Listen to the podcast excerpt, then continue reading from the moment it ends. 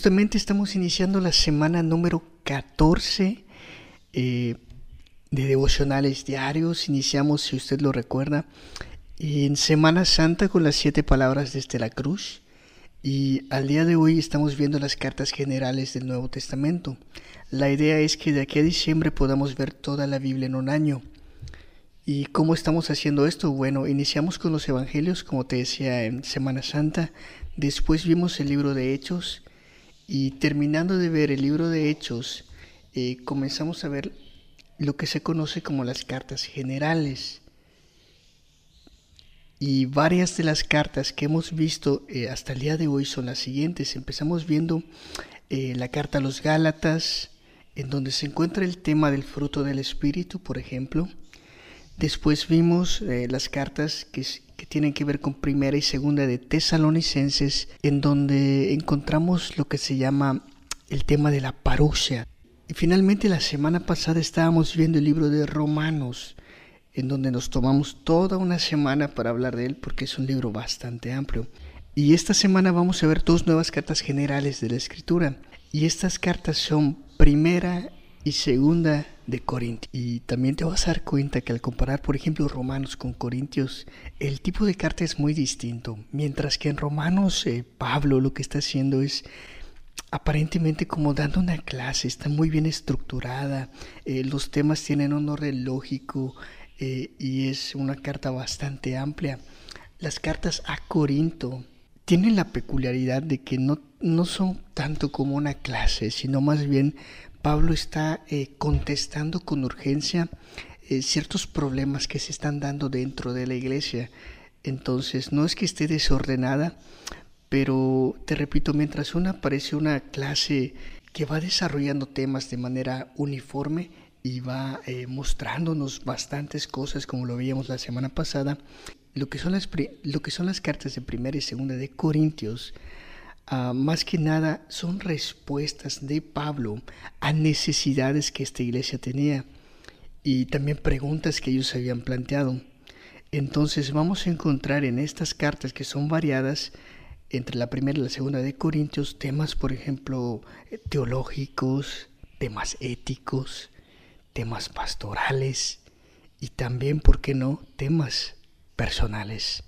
Algo también que podemos notar de la primera carta de Corinto y de la segunda carta de los Corintios es que Pablo tenía un fuerte lazo de amor con ellos.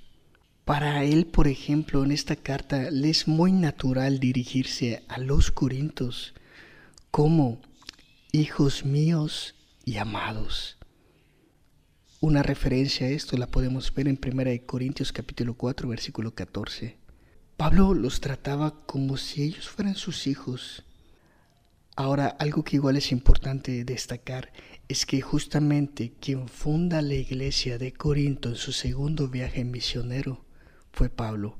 Así que en un sentido Pablo sí era el padre espiritual de los de los corintios. Y el tema del que vamos a estar hablando el día de hoy tiene que ver con la primera carta de Corintios y se titula Poder en medio de la debilidad. En las dos cartas, a pesar de que hoy solo vamos, a hablar de la primera, este es un tema bastante, bastante claro.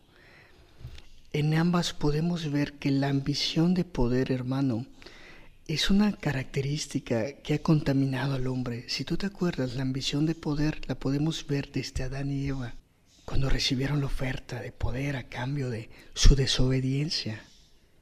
Y todavía hoy la búsqueda de dinero, de fama, eh, de influencias en el mundo siguen siendo búsqueda de poder, ¿no?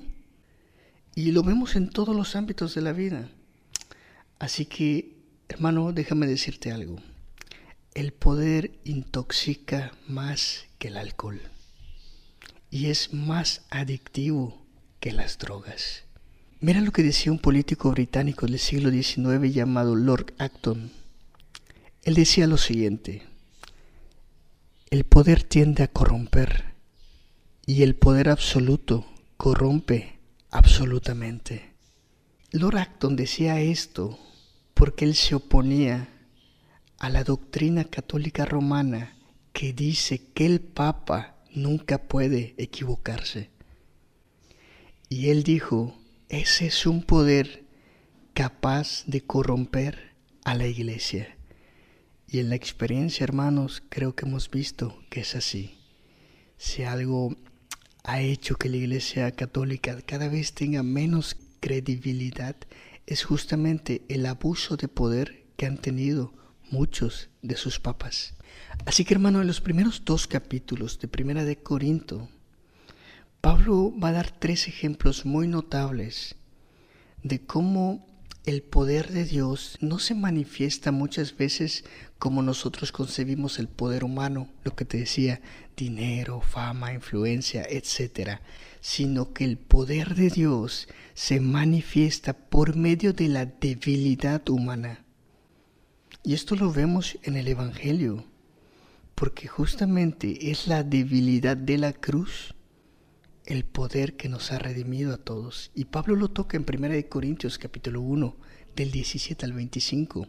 Pablo en segundo lugar también dice que hay poder en la debilidad de los corintos, de toda la iglesia de Corinto, de todos los que se convirtieron, porque Dios ha elegido a lo débil de este mundo para avergonzar a los fuertes. Y en tercer lugar, eh, Pablo dice que él llegó a Corinto no con poder, sino que él llegó con debilidad y con mucho temor y temblor. Pero que esa debilidad humana lo que hizo fue demostrar que el poder del Evangelio estaba en el Espíritu Santo. Así que podemos ver tres cosas el día de hoy. En Primera de Corintios, el Señor eligió a un instrumento débil que es Pablo. Eh, también el Señor eligió un mensaje aparentemente débil, el mensaje del Evangelio. Y en tercer lugar, Dios utilizó personas débiles, que eran socialmente despreciadas como los corintos. Pero por medio de esta triple debilidad se desplegó el poder de Dios en todo el mundo y hasta el día de hoy lo sigue haciendo.